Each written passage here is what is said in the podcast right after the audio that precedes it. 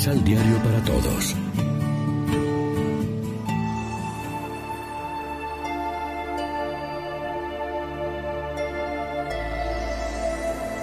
Primera lectura. Esperando contra toda esperanza, Abraham creyó. De la carta del apóstol San Pablo a los romanos.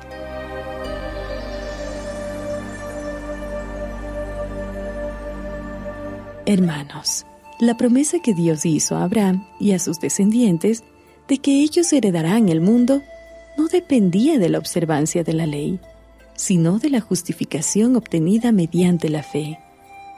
En esta forma, por medio de la fe, que es gratuita, queda asegurada la promesa para todos sus descendientes, no solo para aquellos que cumplen la ley, sino también para todos los que tienen fe en Abraham.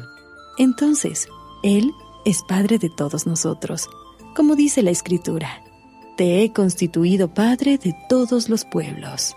Así pues, Abraham es nuestro Padre, delante de aquel Dios en quien creyó y que da la vida a los muertos y llama a la existencia a las cosas que todavía no existen. Él, esperando contra toda esperanza, creyó que habría de ser padre de muchos pueblos conforme a lo que Dios le había prometido. Así, de numerosa será tu descendencia. Palabra de Dios.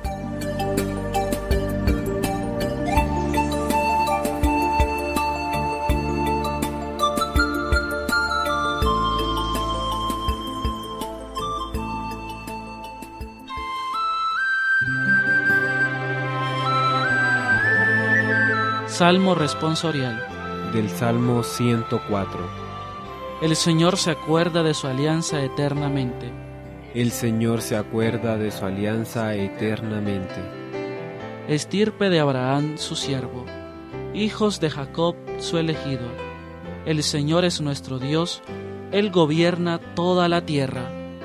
El Señor se acuerda de su alianza eternamente. Se acuerda de su alianza eternamente de la palabra dada por mil generaciones, de la alianza sellada con Abraham, del juramento hecho a Isaac. El Señor se acuerda de su alianza eternamente. Porque se acordaba de la palabra sagrada que había dado a su siervo Abraham. Sacó a su pueblo con alegría, a sus escogidos con gritos de triunfo. El Señor se acuerda de su alianza eternamente.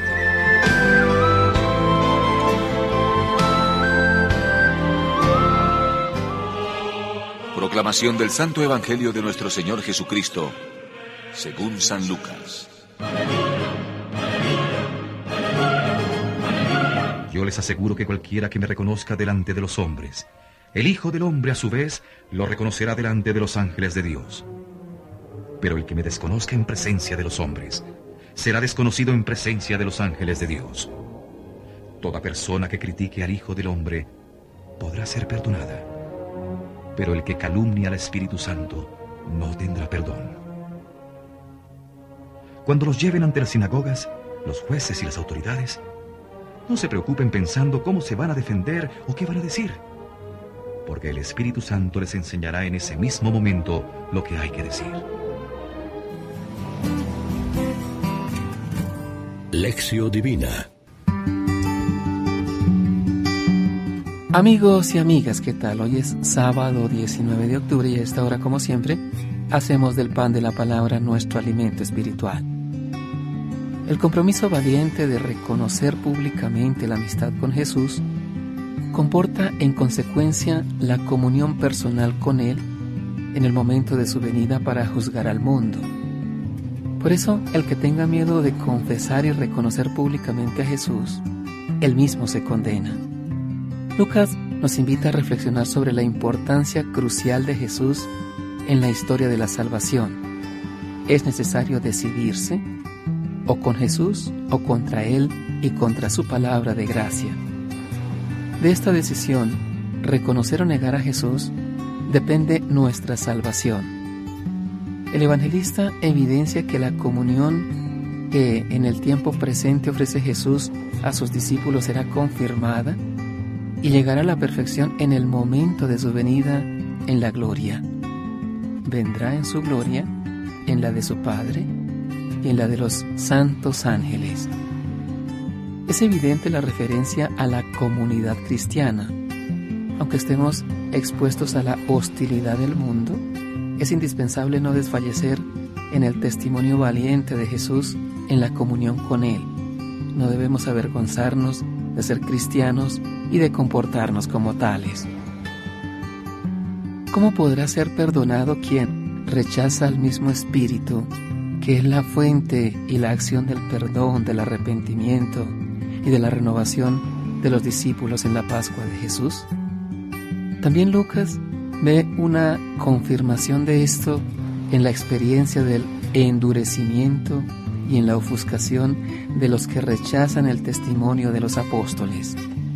Se trata de una total cerrazón, libre y consciente, a la acción del Espíritu, a su corriente de reconciliación y perdón, hasta el punto que nadie podrá ser forzado contra su explícita voluntad y acción a ser salvado.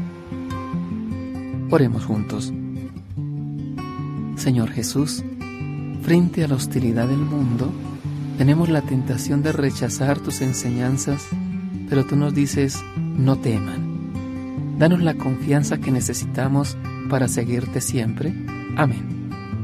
María, Reina de los Apóstoles, ruega por nosotros.